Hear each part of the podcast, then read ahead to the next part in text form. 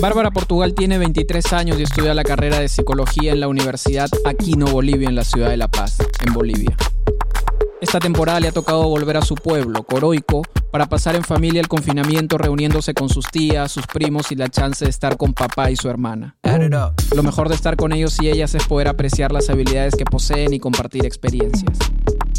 Bárbara estuvo a punto de abandonar la carrera de psicología porque no se sentía a gusto clasificando y categorizando a las personas por sus hábitos. Eso no formaba parte de su propósito. Pero descubrió la terapia breve centrada en soluciones en un seminario y ahora se encuentra colaborando en la escuela de fútbol de la que su padre es el director técnico, con planes de implementar el proyecto WOW de Im Kimber. Yo soy Jorge Ayala y esto es ¿Qué ha sido lo más útil?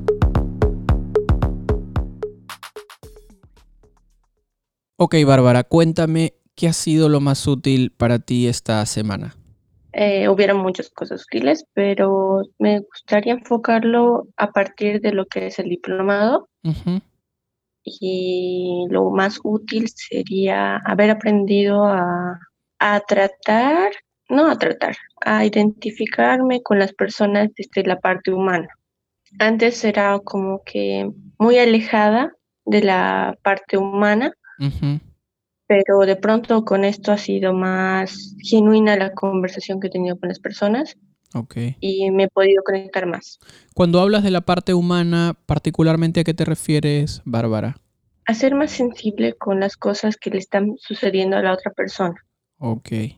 Tomando en cuenta todo lo que es la persona en su integridad y no solamente la parte de las soluciones, porque antes yo me enfocaba mucho en eso. Y cuando hablas de enfocarte un poco más en la parte de integridad, ¿cómo, cómo, cómo logras eso? ¿Cómo operacionalizas esa idea en la conversación? ¿Cómo pones en evidencia que te estás interesando verdaderamente en esa parte humana? Porque puedo escuchar a la persona eh, lo que tenga que decir. Es decir, si hay alguna parte del problema, lo puedo rescatar eso, pero no lo voy a alejar de ello. Ok. O sea, va a caer en cuenta que sí existe, pero que también tiene otras posibilidades. Ok, ¿y qué diferencia ha hecho para ti eso? Eh, justamente lo útil fue esta semana, que noté que puedo yo eh, identificar esas cosas, eh, más allá de las cosas que me estén sucediendo, puedo identificar las cosas, los recursos que tengo y qué puedo llegar a lograr. ¿Y cómo has logrado que eso suceda? Em, con uno de los textos que nos diste que fue de no solamente imaginar, sino dar pasos que hagan en la acción. Se invitar a que la persona haga la acción, ¿cierto? Entonces a partir de ahí dije, no, yo, yo qué estoy haciendo para lograr eso. Ajá. Estás hablando del ejercicio de, que me parece que se llamaba un milagro para ti. El último ejercicio del el último entregable.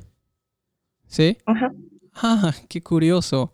¿Sentiste que fue un ejercicio útil? ¿Sentiste que fue un ejercicio que vitalizó ahí algún proyecto que tenías, que vitalizó alguna cuestión en la que de la que tenías que estar ocupándote? Sí, es, estaba antes como un status quo y de pronto cuando empecé a hacer ejercicio dije, ok, ya tengo que empezar a hacer algo y quiero hacerlo, entonces ¿cómo lo hago? Y otra vez me, volví a, a, conectar con las cosas que podría hacer y qué estoy haciendo.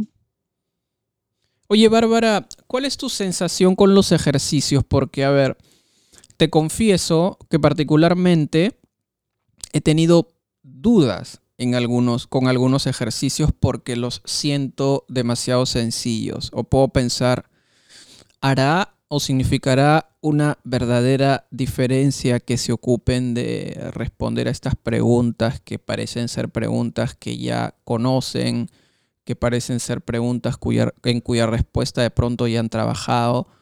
Pero siempre o casi siempre me equivoco, me lo estás confirmando ahora. Entonces, ¿Cuál es la utilidad y, cómo ha sido tu experiencia a lo largo de estos meses con estos ejercicios? al principio sí fue como que algo que venía haciendo ya en los otros cursos que con los que estaba contigo, pero sí había que conectarse más yo sentía que tenía que conectarme más. Entonces, eh, estudiaba las lecturas, buscaba qué podría ser el siguiente tema, porque no nos decías exactamente cuál, sino que nos dabas una lectura para encaminar a la siguiente. Entonces, identificar, por ejemplo, qué ha sido lo útil, em, qué me llevo de, esa lectura, me ayudó a, identificar también lo que yo quiero hacer y lo que espero obtener. Esas dos preguntas esas, esas dos preguntas yo empecé a incorporarlas hace unos años, eh, siempre al terminar alguna lectura, al terminar alguna lección o al concluir con algún ejercicio, no dejar de preguntarnos estas dos cosas. ¿Qué has descubierto hoy en esta lección o en este ejercicio o en esta presentación? ¿Y qué aprendizaje útil te llevas? Y son preguntas que también suelo compartir al terminar una sesión terapéutica. O sea, son dos preguntas que me acompañan casi en todas las cosas que realizo, ¿no? Incluso en las propias cosas que me toca hacer y me toca, en las que me toca estar. ¿Qué has descubierto hoy? ¿Y qué aprendizaje útil te llevas? Me parece que son dos preguntas vitales y son dos preguntas que, que amplían mucho el, conocimiento de, de, una conversación, el conocimiento de habernos ocupado de un proyecto o el conocimiento de, algún ejercicio. ¿Cuánto tiempo te tomó este ejercicio? ¿Recuerdas el ejercicio este de un milagro para ti? Imaginar lo que quería lograr sí me llevó como cuestión de minutos, creo. Ya. Pero en realidad, eh, al redactarlo, notaba que era más corto el tiempo. Ya. Y al finalizar dije, quiero más preguntas. ¿Sí? no me quería detener. De pronto alguna pregunta que me lleve a, a la acción realmente. Ya. Eso, sí. Era como que se era una pregunta que hicimos en el ejercicio en clase, que fue, ¿qué estarías haciendo? Entonces ya dije, creo que esa pregunta le faltaría, pero después me encantó el ejercicio. ¿Te resulta sencillo? Te, ¿Te está resultando sencillo? ¿Te está resultando difícil o te está resultando desafiante incorporar la imaginación en tus conversaciones terapéuticas? Eh, no, de hecho no, es más simple. Me, resulta más simple porque si bien lo hacía antes, ahora es como que más práctico y lo puedo ver en cada instante, visualizar y todo ello. Sí, porque generalmente las conversaciones terapéuticas están cargadas de, o digamos muchas veces lo que, lo que persiguen es una certeza no están abiertas a la indeterminación, no están abiertas a la incertidumbre y por lo general en vez de pedir a la gente o acompañar a que la gente imagine, estamos intentando buscar respuestas muy lógicas o respuestas que pongan en evidencia una certeza cuando parece ser más útil recurrir a la imaginación pedir a compartir con la gente la idea de que imaginemos que, supongamos que, son preguntas que, que además creo que le otorgan mucha libertad al, trabajo y mucha libertad a la gente también. Sí, justamente eso, eso te lo quería comentar porque cuando yo trabajaba con los niños, de pronto me, me, encontré con niños que me dijeron, no, yo no tengo imaginación. ¿Ah, y me pareció totalmente raro porque son niños. Exacto. En un adulto todavía se espera eso, ¿no? Ajá. Pero me, la idea en que de pronto está la sociedad era como que muy lógica. Esto pasa, entonces esto tiene que pasar. Sí. Y yo le decía, pero intentemos. ¿Qué es lo que te gustaría? ¿Imaginas? Y de pronto ahí los chicos se engancharon y les gustó. Que venían de un ambiente de no imaginación. Y les permitió lograr lo que ellos querían al final. Ajá. Ok, ¿qué más has descubierto que ha sido útil? algo que tú hiciste en una de las entrevistas que nos comentaste, o bueno, que nos comentaste, es que antes yo me posicionaba en la situación de, como te dije, en la solución, no solamente em, en la persona. Y tú, cuando escuché, agarras y lo escuchas a la persona, identificas más o menos qué recursos tiene y la persona te puede seguir contando de pronto la molestia que siente, no se puede desahogar. Y de pronto yo dije, eso yo no lo hacía. Y es, es bueno porque incluso yo dije, ¿en qué momento me desahogo? Entonces, eso me permitió eh, ver que no solamente necesito hacer eso, de enfocarme en las soluciones, sino también puedo llegar a escuchar a la persona eh, lo que le suceda. Sí. Fíjate que estaba, bueno, eh, yo ya, esto es algo que ya había escuchado y algo que ya había compartido con algunas personas, pero encontré, me parece que encontré un paper donde se pone en evidencia esa cuestión, ¿no? Cómo uno pasa de convertirse en un terapeuta centrado en soluciones a más bien un terapeuta forzando soluciones. Es como que no, no te permites en algún momento eh, de pronto que la gente pueda en algún momento elegir como algo importante, de pronto poder contarte algo del problema. Pero lo interesante ahora en lo que tú estás en lo que señalaste anteriormente es la posibilidad de que aún ya estés escuchando una parte del problema o aún estés escuchando el relato del problema, tus oídos no dejan de estar enfocados en la solución. En el sentido de que estás eh, atento o atenta a los momentos en los que de repente esa historia del problema se quiebre. Porque creo que las historias siempre tienen quiebres, las historias siempre tienen hendiduras, tienen allí este... La superficie del problema es bien porosa, fácilmente se quiebra. Entonces es imposible que en medio incluso de un relato del problema no surjan estos pliegues que, te que ponen en evidencia que hay recursos, que ponen en evidencia que hay conocimientos útiles y que ponen en evidencia también las excepciones. Sí, exacto, eso es lo que me encantó que hiciste y, dije, hay que rescatar eso y ponerlo en práctica. Ajá, ¿y lograste ponerlo en práctica?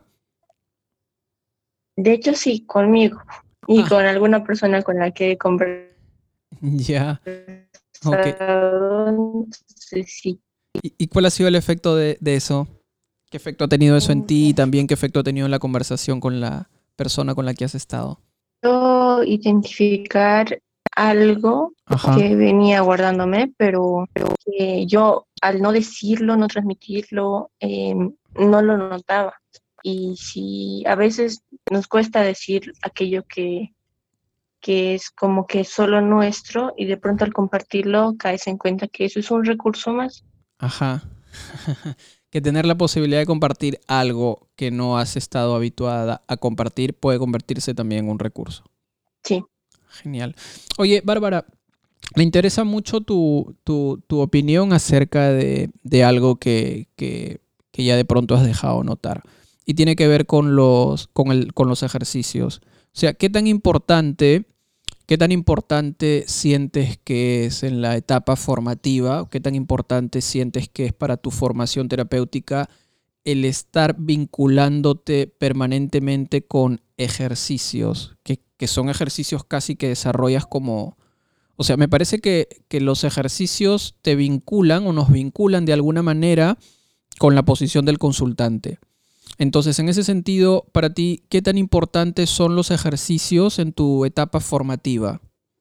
¿Qué lugar tienen?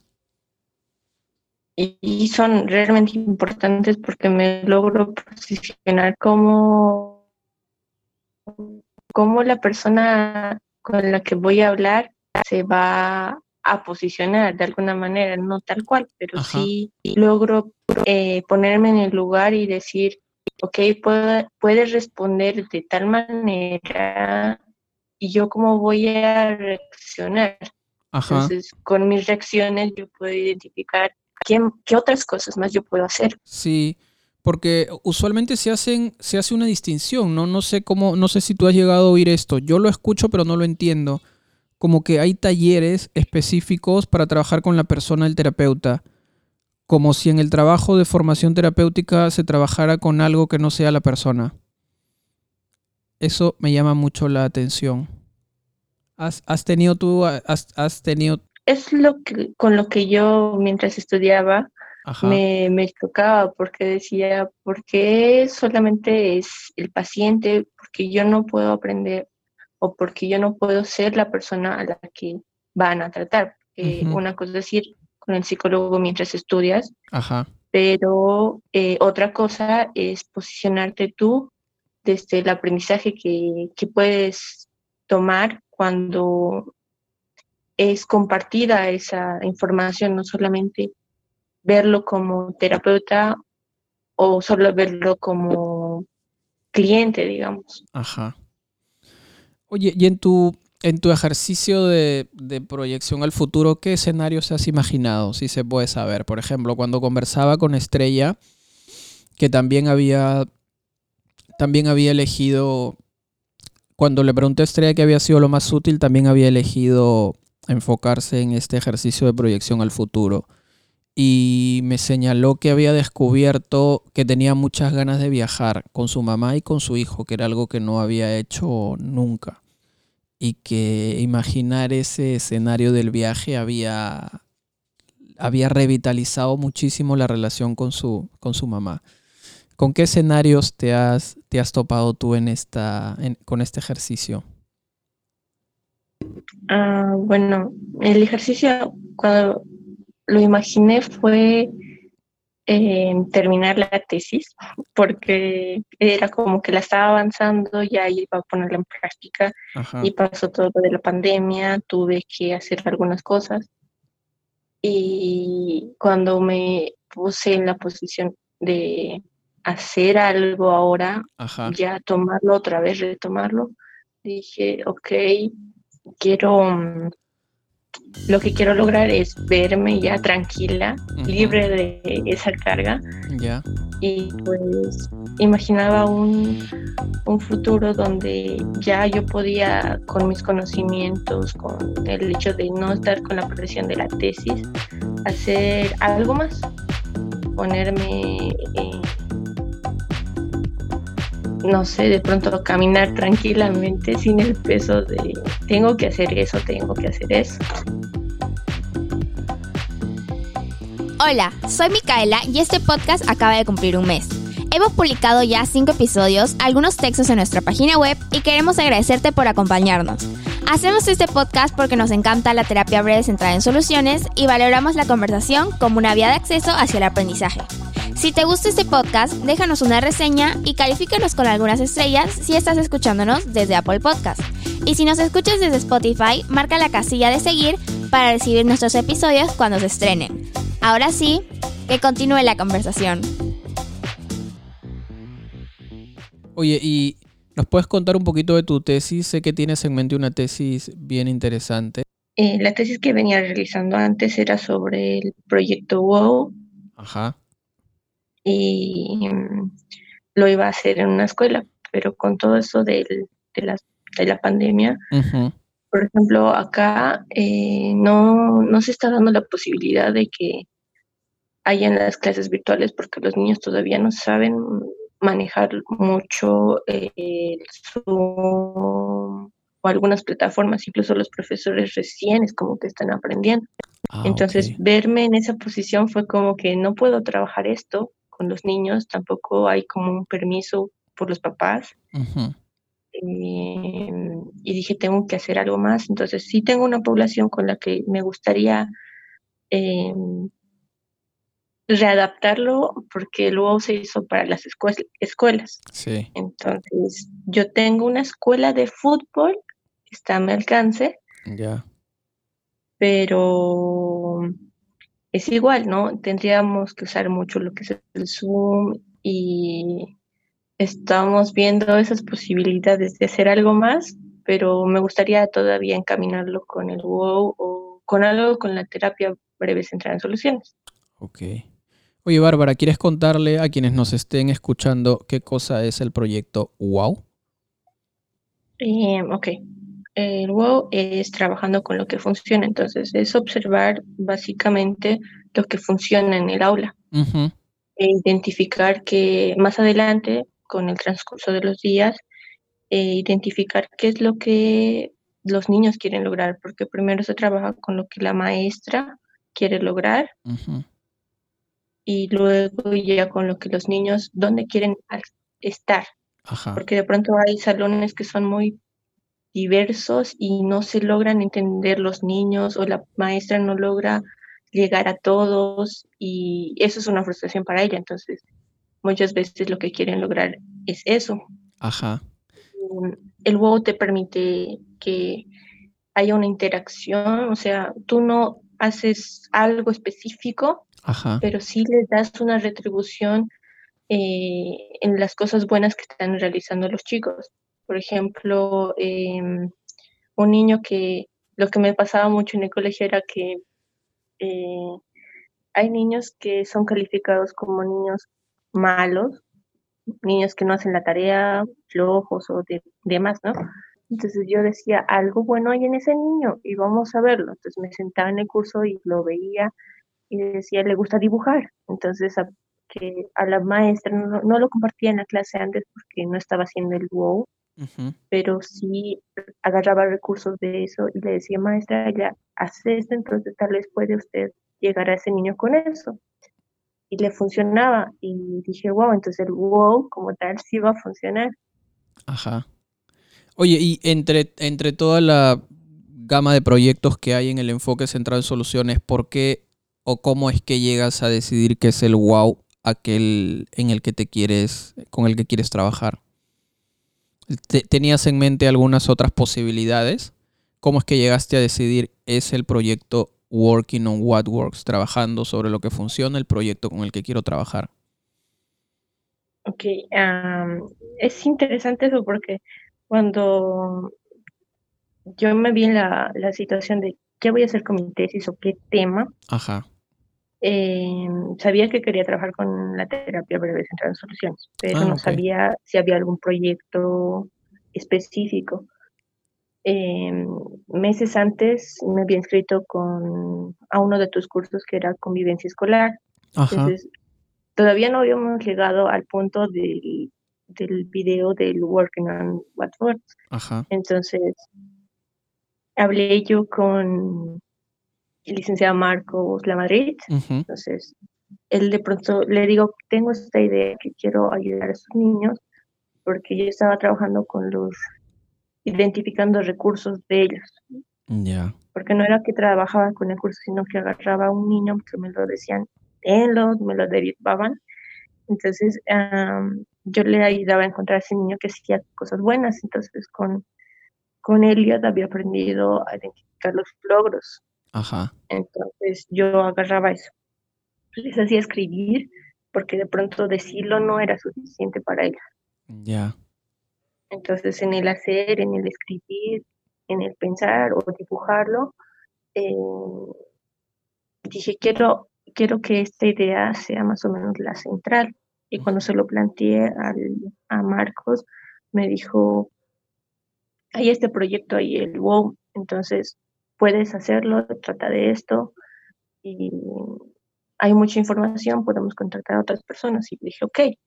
Y fue así como llegué a, encontrar el búho. Ah, ok.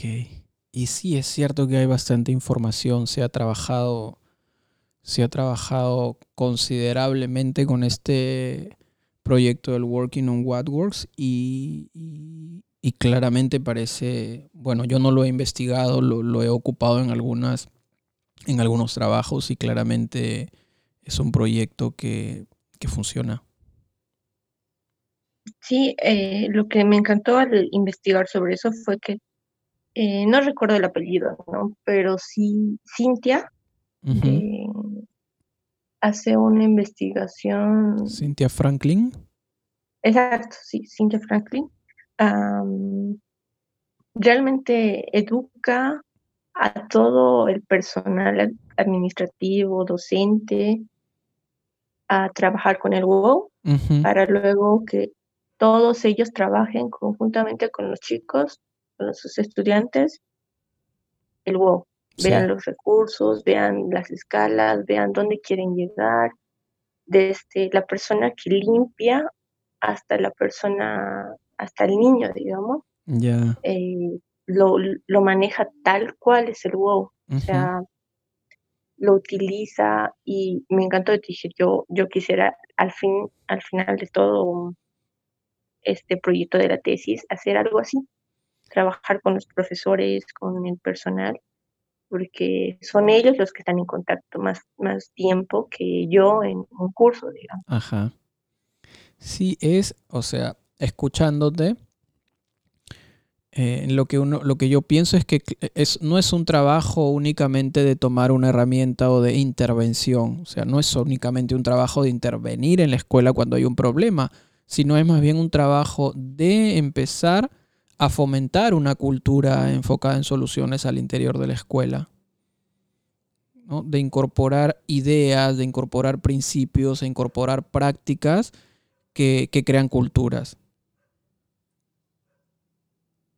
Sí, eso es lo que yo venía pensando justamente, es, es educar en la cultura que tienen ya ellos, y darles esta herramienta más para que se posicionen eh, con mayores herramientas eh, al futuro, a lo que está pasando, porque según lo que estaba leyendo, lo último fue que, por ejemplo, esos chicos con los que había trabajado Cynthia Franklin, en esta situación de la pandemia no se veían como limitados. Ajá. No tenían más herramientas como para estar en esa situación y apoyar a otras personas, Incluso uno de sus estudiantes está en China, uno de los chicos con, los que había trabajado. Y fue, fue útil, él, menciona que fue realmente útil haber sido educado desde esta posición, porque le ha permitido estar de alguna forma más, más positivo, pero ver también los recursos que las otras personas tenían, porque de pronto en esta situación fue como para, para él ver a todos mal. ¿Y yo qué voy a hacer? Ellos, ¿qué más pueden hacer? Porque si están mal, no están tan mal que pueden lograr crear alguna medicina o algo. Y eso dije, wow, o sea, a la persona le va a dar muchos más recursos de los que de pronto uno imagina. Oye, y estás hablándonos de un proyecto que está, que está, está desarrollando Cynthia Franklin ahora mismo durante la pandemia. De hecho, hasta donde leí sí estaba haciendo un proyecto similar, pero no. Ah. Estaba estaba dando esta información del WoW a ah, los médicos a través de este muchacho. Ya. Y lo estaba transmitiendo, o sea, genial, yo lo veía algo genial porque para este momento es, es vital que la persona reconozca sus recursos, no solamente se quede en un status quo en el que estoy en casa y ya no puedo hacer nada más, porque muchos piensan eso.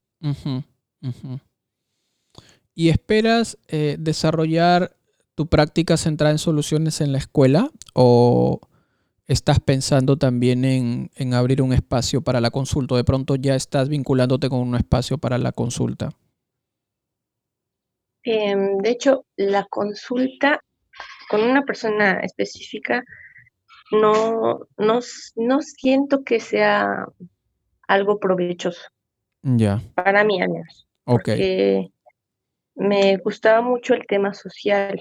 Ah, este, lo social, lo comunitario, entonces dije, hay que, creo que si voy por más personas, por un grupo de personas, llego a más, que solamente trabajando a una persona a la vez. Entonces, creo que voy a trabajar o espero trabajar de, de esa manera. ¿Esperas enfocarte en comunidades? Qué fantástico. ¿Y la primera comunidad con la que decidiste trabajar en la escuela? Sí, eh, de, hecho, habían muchas opciones y cuando se me, me invitaron a, trabajar en la escuela dije, ok, no lo había pensado, nunca lo había considerado trabajar en una escuela exactamente, pero sí, no hay que limitarse, dije, entonces, a hacerlo. Sí. Y fue una experiencia muy bonita. Wow, interesante. Tú sabes que también uno de mis sueños es como que trabajar en algún momento en una escuela. Me parece que las escuelas son comunidades asombrosas, increíbles y en las cuales se puede hacer un trabajo eh, continuo.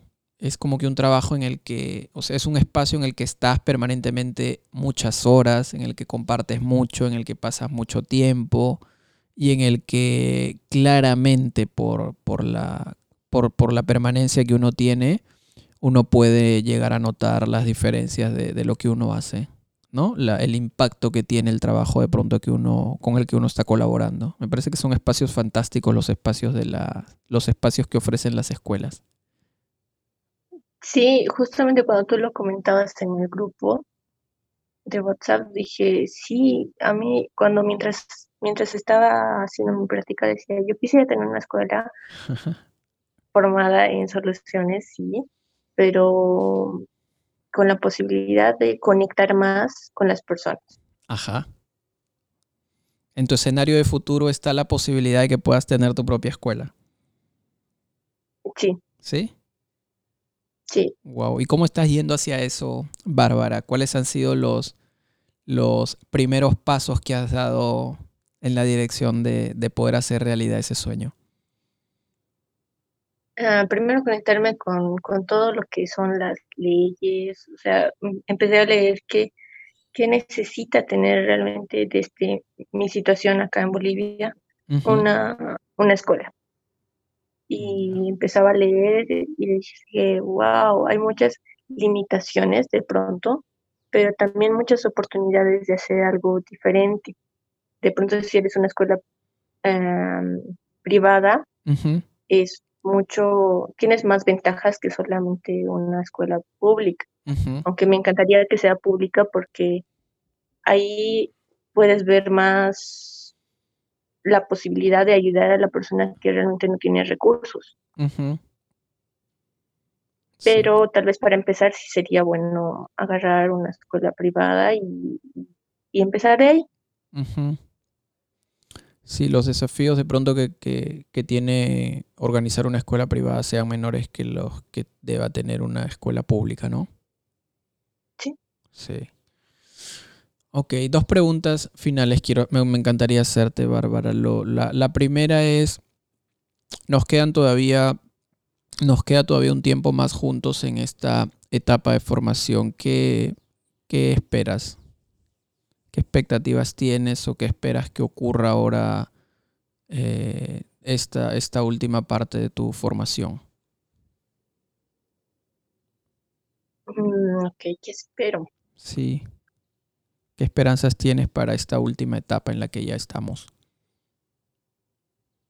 Mm, bueno, antes cuando inicié fue como obtener la parte de conocimientos sólidos a través de las lecturas que tú nos ibas a dar y todo. Pero luego me di cuenta que lo que más importante, aparte de tener conocimiento teórico, es la práctica, lo que veníamos hablando ahora, ¿no? Y creo que lo que me, encantaría y lo que me va a gustar mucho es obtener esa parte de, tener más práctica, más conexión con, las personas a partir de, lo que son ellas. ¿En qué momento te diste cuenta de eso, Bárbara? ¿Cuál fue el momento así, pum, que te hizo, que puso en evidencia que que era importante la práctica, que era importante poner atención a eso? En los ejercicios que nos dabas, cuando decías, ya, em, de pronto los ejercicios antes eran de cuatro, no eran de dos. Ajá. Y cuando empezaron a ser de dos, dije, ok, esto sí es interesante porque es una visión diferente, una pregunta diferente, porque mucho hace al trabajar con personas, ¿cómo haces la pregunta? Ajá. Entonces, al permitirnos tú decir, ok, tienen esta pregunta base, pero ustedes la pueden hacer desde, desde donde la crean, que es posible o de lo que ustedes vean, ¿no? Entonces yo dije, ok, nos, nos abres a la posibilidad de no centrarnos solamente a esa pregunta. Y dije, ok, es una idea muy distinta a la, a la cual yo venía trabajando, porque yo decía, ok, esta pregunta se utiliza sí o sí, sí o sí, sí o sí, tal cual. Rígidamente. Entonces, sí, y me permitió ver cómo al principio nos decías cuando hacíamos la, parte teórica, hay más opciones cuando te dejas de ver, dejas ver las cosas que no solamente son rígidas. Entonces dije, ok, ese fue el primero, creo, el primer instante en el que dije, esto va a ser muy, muy interesante porque va a haber más opciones de hacer algo. No sabía que hasta que encontré las, la opción que tú nos dabas, van a hacer la pregunta como ustedes la gusten plantearlas. Entonces, sí, eso fue y eso creo que va a ser lo más útil. Fantástico. ¿Has descubierto algo ya? ¿Podrías tener una respuesta a la pregunta qué sospechas que resulta clave para que, para que una pregunta pueda llegar a ser útil? ¿Tienes alguna idea de eso? Eh, creo que identificar cuál es la no identificar, usar las palabras de la persona. Ok, ok. Hacer la pregunta expresándote en su, en su propio lenguaje. Sí, es lo que nos venías compartiendo y de alguna forma yo lo usaba, pero eh, siempre me limitaba, siempre decía, hay algo más. Ajá. Entonces, em, eso fue lo que encontré útil y desafiante también. Genial. Bárbara, ¿y en qué has pensado una vez que termines esta, esta etapa formativa? ¿Qué otras cosas has pensado este, para tu futuro luego de concluir con este diplomado? ¿Qué continuidad has pensado darle?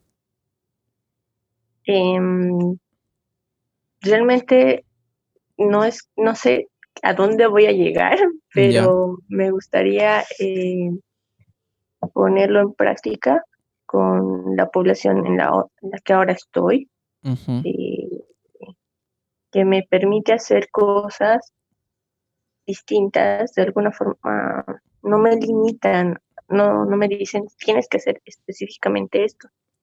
Así que tengo más posibilidades de hacer eh, lo que vengo aprendiendo, pero creo que el, el hecho de, no sé, decía cuando nos lanzaste, por ejemplo, ahora lo que es el diplomado de pareja, decía, es realmente útil la planificación. Ajá. Y de pronto eso es lo que me faltaría hacer ahora para poder poner en práctica todo lo que estamos aprendiendo en el diplomado. Ok. Cuando te refieres a la comunidad con la que estás, ¿te refieres a la comunidad educativa? ¿A la comunidad de la escuela? Eh, no, ahorita, por ejemplo, no estoy con la escuela por, por, el tema de que no hay muchos permisos para acceder a ello. Ah, ok. ¿A qué te refieres entonces cuando hablas de, la comunidad en la que estás? Eh, estoy ahora en me encuentro en, en, mi pueblito que es Coroico, entonces ah, okay.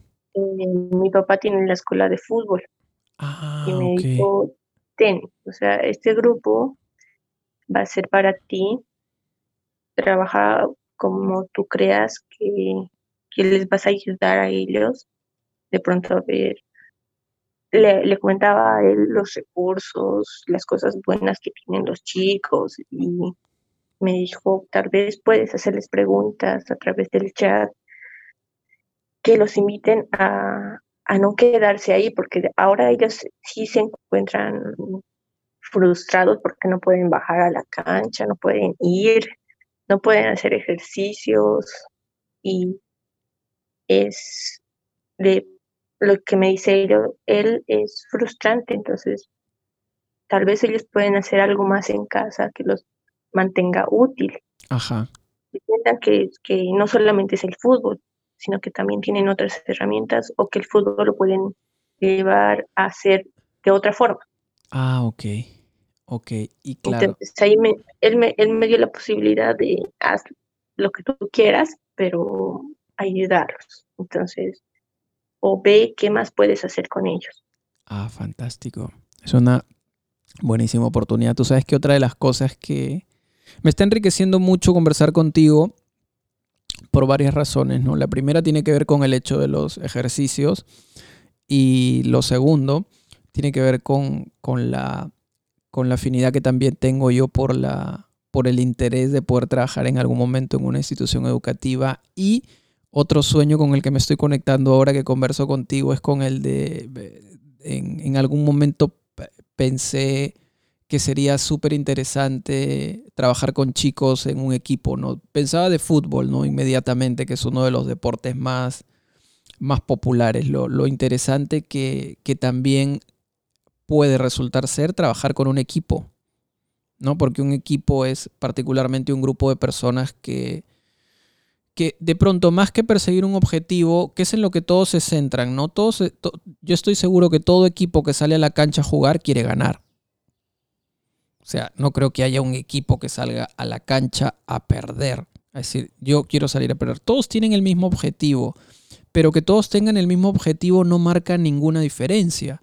El objetivo es ganar, claramente, pero salir al campo pensando en ganar no marca ninguna diferencia, porque todos los equipos quieren lo mismo. Pero si hay algo que sí, marca la diferencia entre uno y otro equipo, es el sistema y el proceso con el que se preparan para, para ganar o con el que se preparan para poder, para poder este, llegar a, a, tener un objetivo. Por lo tanto, o sea, la conclusión a la que llego ahora, eh, que tiene que ver con otras cosas de las que hemos estado conversando también durante las clases eh, en relación con los objetivos, con la diferencia, con la distinción que hace pensar en objetivos, es que, claro, eh, todos los equipos tienen objetivos, pero lo que verdaderamente marca la diferencia es el sistema que usas para poder trabajar y para poder hacer este, realidad los objetivos. Es como que lo más importante, el proceso. No te fijes en los objetivos, los objetivos no son tan importantes porque todo el mundo quiere ganar. Enfócate en el proceso. Y dentro, y dentro de lo que... Perdón que te No, no, dale, dale, dale. Eh, justamente cuando tenía que retomar mi tesis, o sea, replantearla, había tomado en consideración eso. Dije, no, es más que, que meter un gol. Y lo había puesto como que hay mucho trabajo en equipo, porque la primera vez que yo los vi, siempre iba a ver los partidos, ¿no? O los entrenamientos pero nunca me había posicionado como la terapeuta o la persona que los va a ayudar. Ok. Entonces, cuando me tuve que ver en esa posición, dije, ok, hay, hay algo. Y había mucho de lo que es trabajo en equipo, pero que de pronto yo decía, se están limitando solamente a meter un gol cuando hacen un montón de cosas que es trabajo en equipo, pero de pronto ellos no lo identifican tal cual es un trabajo en equipo. Exacto. Entonces, eh, mi tesis iba por ahí, iba eh, con el trabajo en equipo y visto desde la terapia breve en soluciones, pero como que todavía estaba ahí medio armándose. No estaba tan convencida, así que lo dejé ahí. tal vez lo pueda retomar con, con lo que tú me dices ahora, lo, me das más, más ganas de quererlo retomar. Creo que ya tienes ahí, tú sabes que hay un el último libro de, de Imsu Kimber y de Steve DeShazer se llama More Than Miracles, ¿no? Mucho más que, que milagros, más que milagros. Ya tienes tu próximo proyecto, mucho más que goles. Mucho más que, es verdad. más que un gol, más que un gol. Podría llamarse tu, tu proyecto de trabajo ahí con el equipo de fútbol. Te recomiendo mucho una película que, que trata sobre eso, que se llama Moneyball. No recuerdo cuál es la cómo está traducido, pero me parece que la película está en Netflix. Se llama Moneyball. Ahora, ahora chequeo para ver cuál es, cómo se puede encontrar. No sé si está, yo creo que en Netflix si colocas el título en inglés, tranquilamente lo vas a encontrar, o si lo buscas como Moneyball, es una película con Brad Pitt. Y la película va de un equipo de béisbol, no sé si la viste. Realmente dudo haberla visto porque no, no estaba conectada con el deporte antes. Ah, ok. Bueno, en la película el equipo de fútbol tiene bajo presupuesto y no puede contratar estrellas y usualmente los equipos, hasta ese momento en esa liga, los equipos más exitosos eran los equipos con, con estrellas. Pero lo que deciden hacer, lo que decía hacer Brad Pitt, que me parece que era el técnico, con, es apoyarse en un estadista. Me parece eh, que era, no sé si era un estadista o era un matemático, pero una, era una persona especializada en datos. Entonces, lo que esta persona hace es empezar a contratar a gente que no tenía equipo, de hecho, gente que, que ya había sido descalificada por edad, por rendimiento y por muchas otras cosas, y se pone a investigar en qué cada jugador es bueno, en qué es muy, muy, muy bueno. Y empiezan a sacar estadísticas acerca del porcentaje de rendimiento, la tasa de, aciertos que tienen al golpear un balón, etcétera, etcétera, etcétera. Entonces se arman un equipo en el que el entrenador conoce claramente cuál es el recurso, la habilidad y la fortaleza más, más potente de cada jugador. Entonces, es una historia de la vida real. ¿eh? Entonces, lo que ocurre con el equipo es que empieza a ir de menos a más. Y de más a mucho más. Y se convierte en un equipo que rompe y bate récords. Eh, se convierte en uno de los equipos con más, este, con más que pudo mantener victorias a lo largo del tiempo. O sea, se convierte en un equipo así realmente excepcional. A partir de enfocarse en los recursos de cada jugador y en poner a cada jugador a ocuparse única y exclusivamente de esa habilidad y de ese recurso. Súper interesante la película. Sí, me parece muy, interesante. Sí, buenísima. Y ahora sí, ya, para finalizar, eh, ¿Qué nos recomiendas? ¿Estás leyendo algo? ¿En qué estás interesada ahora mismo en este momento, Bárbara? ¿Por dónde está? ¿Por dónde está? ¿Por dónde está, además de estar estudiando y estar practicando terapia breve centrada en soluciones, en qué más tienes puesta la, mente? Estoy ahora eh, posicionándome en el yoga. Ah, Antes lo hacía, ¿no? Pero no no era constante y de pronto ahora dije con una amiga que también íbamos a hacer la tesis por ahí con el yoga, dije, creo que más que darlo a otras personas, yo necesito esa conexión con, conmigo misma para, para hacer el resto de cosas que quiero hacer. Entonces empecé a practicar yoga y me ayudó, así en una, en una de las clases que fui ya me ayudó.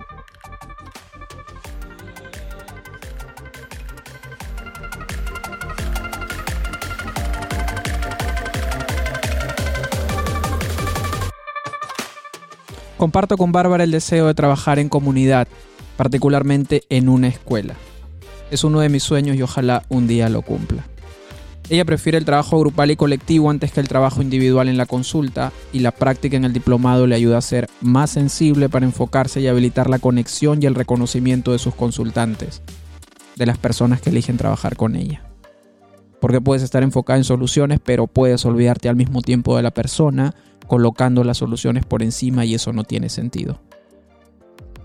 Esto es lo más útil de la práctica para Bárbara situarse en el lugar de la otra persona para volver con sensibilidad a ocupar la suya. Ojalá Bárbara pueda desarrollar el proyecto WOW con el equipo de fútbol de su padre. Sería una experiencia muy interesante que me gustaría oír. Hasta aquí la historia de Bárbara. Muchas gracias por escucharnos. Esto fue ¿Qué ha sido lo más útil? Si te gustó lo que acabas de oír, por favor ayúdanos a compartir este podcast con alguien. Y si desarrollas algún trabajo en alguna escuela y te interesaste por el proyecto trabajando sobre lo que funciona, puedes tomar el curso del que habla Bárbara, Convivencia Escolar Centrada en Soluciones, que está disponible en escuela.gr8.com. Te dejaré el enlace junto a la descripción de este episodio en la página web www.terapiabrevecentraensoluciones.com. Así de sencillo. Muchas gracias y hasta la próxima.